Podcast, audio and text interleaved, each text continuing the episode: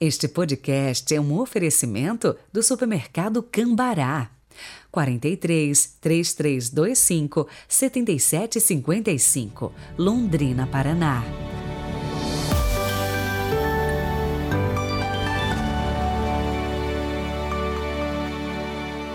Olá, bom dia! Terça-feira, 23 de agosto de 2022. E olha, esses dias todos de festas litúrgicas e a liturgia ainda não tira as vestes brancas. Isso porque celebramos a padroeira da América Latina, Santa Rosa de Lima. E olha, não deixe de seguir o nosso Instagram, padre.heriberto. Logo, logo, vamos ter surpresas para você lá, inclusive mais um sorteio daquela cruz exclusiva. Mas tudo isso no Instagram. Então vamos para lá também. Rezemos.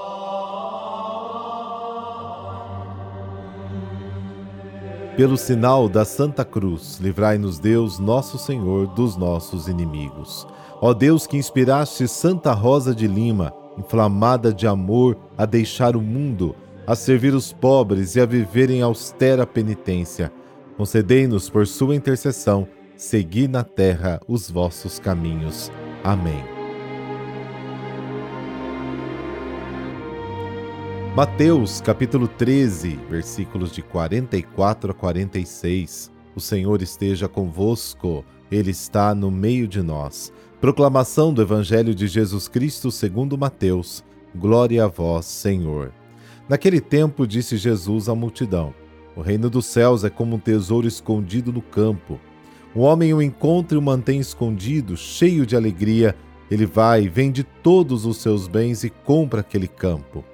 O reino dos céus também é como um comprador que procura pérolas preciosas. Quando encontra uma pérola de grande valor, ele vai, vende todos os seus bens e compra aquela pérola. Palavra da salvação. Glória a vós, Senhor.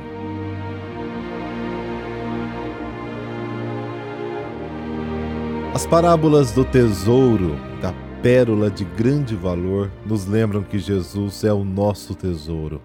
Para tê-lo, é preciso estar disposto a deixar tudo. enterrar tesouros no campo era considerado um depósito seguro em tempos de guerra ou incertezas. Tesouros escondidos podem ser esquecidos devido à morte dos legítimos proprietários que levaram o segredo consigo para o túmulo. A única maneira possível para o trabalhador do campo, o gente simples, chegar a uma posse legalmente inquestionável é comprar o campo. Assim, ele vende tudo o que possui para comprar o campo, para comprar o terreno e, portanto, adquirir legalmente o tesouro. O reino de Deus é um tesouro já presente, que pode ser experimentado, transmitido na palavra e na obra de Jesus, que vem ao encontro do homem para despertar a sua alegria. O homem vende tudo o que tem, porque dirige sua vida de uma nova maneira. O ápice da parábola está na decisão do homem antes de desenterrar o tesouro. Ele vende tudo o que tem para obter o campo e tomar posse do tesouro escondido. Exemplares nessa decisão imediata e sem segundas intenções são os discípulos que, encontrando Jesus, estão dispostos a deixar tudo para segui-lo. Mateus 4, 8, 9, 19. Podemos até imaginar a dificuldade que ele teve que trabalhar e até passar por ridículo.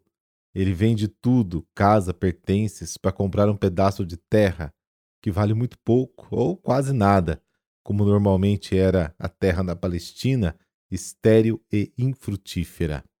Os filhos do reino estão condenados ao mesmo escárnio.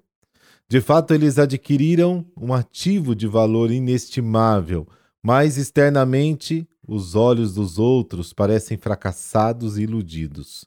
Suas riquezas são ilimitadas, mas escondidas. Apenas brilham na grande alegria que transborda de seus corações. Alegria, sinal de otimismo esperança, é o ponto culminante da história. A expropriação da propriedade não foi um sacrifício, mas um ganho. O extraordinário valor do reino dos céus em relação a todos os outros bens é também destacado na parábola da pérola preciosa. Aqui também o ponto culminante da história está na decisão tomada pelo comerciante de vender tudo o que possui para comprá-la. Deve-se notar que na parábola do tesouro escondido, o homem o encontra por acaso, enquanto na parábola da pérola preciosa é o homem quem vai em sua busca. Na vida, alguns encontram Cristo sem tê-lo buscado. Mateus 4, Atos capítulo 9. Outros o buscam, como Nicodemos, João capítulo 3. Em todo caso, o coração do homem está inquieto, até encontrar seu tesouro, a sua pérola preciosa, que é Cristo, com certeza.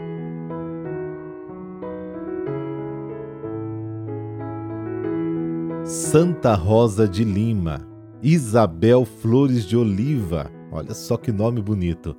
Nasceu na cidade de Lima, capital do Peru, no dia 20 de abril de 1586. Por causa da sua beleza, recebeu o apelido de Rosa. Seus pais eram ricos espanhóis que se mudaram para a próspera colônia do Peru, mas os negócios declinaram e eles acabaram ficando na miséria. Ainda criança, Rosa teve grande inclinação à oração e à meditação. Na adolescência, decidiu entregar sua vida somente a Cristo. Ingressou na Ordem Terceira Dominicana, tomando como exemplo de vida Santa Catarina de Sena. Dedicou-se então ao jejum, às severas penitências e à oração contemplativa.